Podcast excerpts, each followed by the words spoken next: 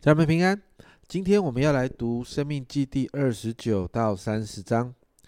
那今天这两章的经文呢，我们看到摩西就宣告了咒诅与祝福之后，摩西再一次苦口婆心的提醒百姓，一定要遵守神的诫命、神的律例典章，让整个以色列持续在神的祝福里面。那二十九章的一到九节，摩西提醒百姓，过去神怎么样照顾他们，神怎么样。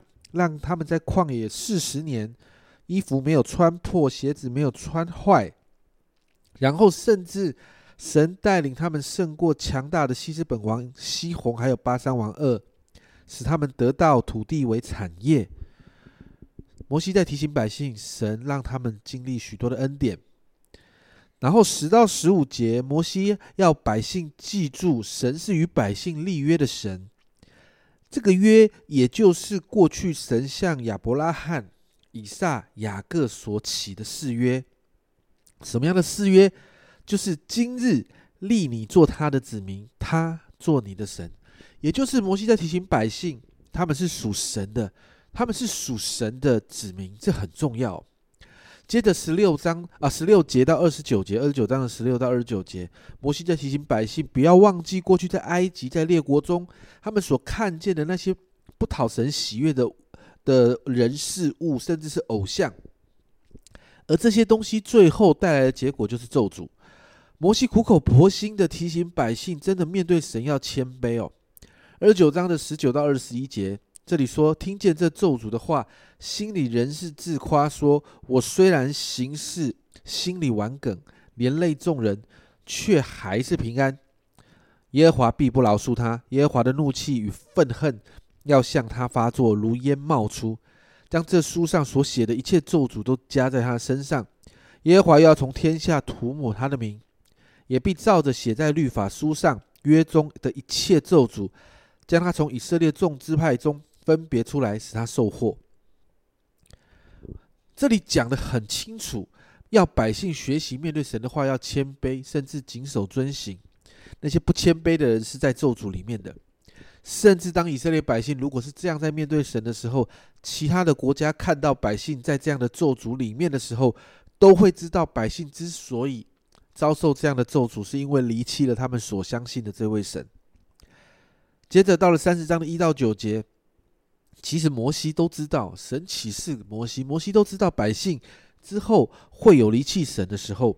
但摩西提醒百姓，就算在这样的状况里面，只要百姓回转归向神，就能持续回到蒙福的里面来。接着，你看到在三十章的十一到十四节，摩西提醒百姓，其实神的法则不难遵守的，神的法则可以很贴近我们的生活。我很喜欢在四节这里说的这话，却离你甚近，就在你口中，在你心里，使你可以遵行。其实神的法则，其实我们可以在生活里面活出来的。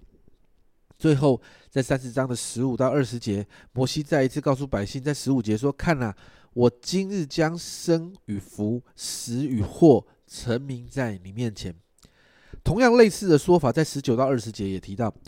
我今日呼天唤地向你做见证，我将生死祸福成名在你面前，所以你要拣选生命，使你和你的后裔都得存活，且爱耶和华你的神，听从他的话，专靠他，因为他是你的生命，你的日子长久也在乎他，这样你就可以在耶和华向你列祖亚伯拉罕、以赛亚各启示应许所赐的地上居住。摩西再讲了一次。好像我们前面所提到的，摩西把咒诅都祝福都讲完了，百姓你要自己选择。但摩西提醒百姓，如果你可以的话，可不可以选择那个生命，选择那个祝福？在这两章的经文里面，我们真的看见摩西那一颗为父的心，那一颗爱百姓的心，他不断的提醒百姓神过去在百姓身上的恩典，那是百姓亲身经历的。摩西也教导百姓认识神，让百姓用对的方式来敬拜与敬畏神。最后提醒百姓，蒙福的原则就是把自己放在神的同在里，而且神的法则并不难遵守，只要百姓选择谨守遵行神的诫命，百姓就可以持续在祝福中。家人们，你有没有看到摩西真的好爱好爱这群百姓哦？这两章的经文其实接续了前面的咒诅跟祝福。摩西在提醒百姓，神真的很在乎他们，愿意赐福给他们，只要百姓能够遵行神的话。而且摩西说了，神的话并不难遵行的，所以摩西要百姓做对的选择，甚至提到，就算一时做错了，只要回转归向神，就可以重新蒙福。这就让我想到在约翰一书一章九节这里。这里说：“我们若认自己的罪，神是信实的，是公义的，必要赦免我们的罪，洗净我们一切的不义。”神总是在等我们回转。当我们愿意与神对齐的时候，神总是等着我们。因此，今天早上我们为自己来祷告。这一段疫情升温的时刻，很多的人你选择，你必须选择在家办公，甚至很多的孩子也停课。我们好像多出了很多的时间，因为哪里也不能去。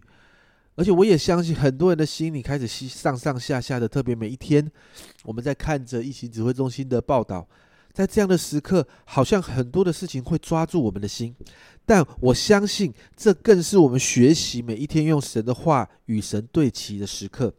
与神对齐，就可以让我们在神的话语里面被调整，更多的与神亲近，而且更多的在我们心里可以有平静安稳。我相信，这是我们与神更靠近的时刻。祷告，我们在这个季节的里面，我们面对挑战，仍然学习用神的话来面对，仍然学习谨守遵行神的话，好让我们特别在这个震动的时刻，我们可以在蒙福的里面。这是阿忠聊圣经今天的分享，让我们好好调整自己，开始进入一个蒙福的季节，好好读神的话，因为遵守神的话，圣经告诉我们并不难。那可以成为我们的生活。阿东聊圣经，我们明天见。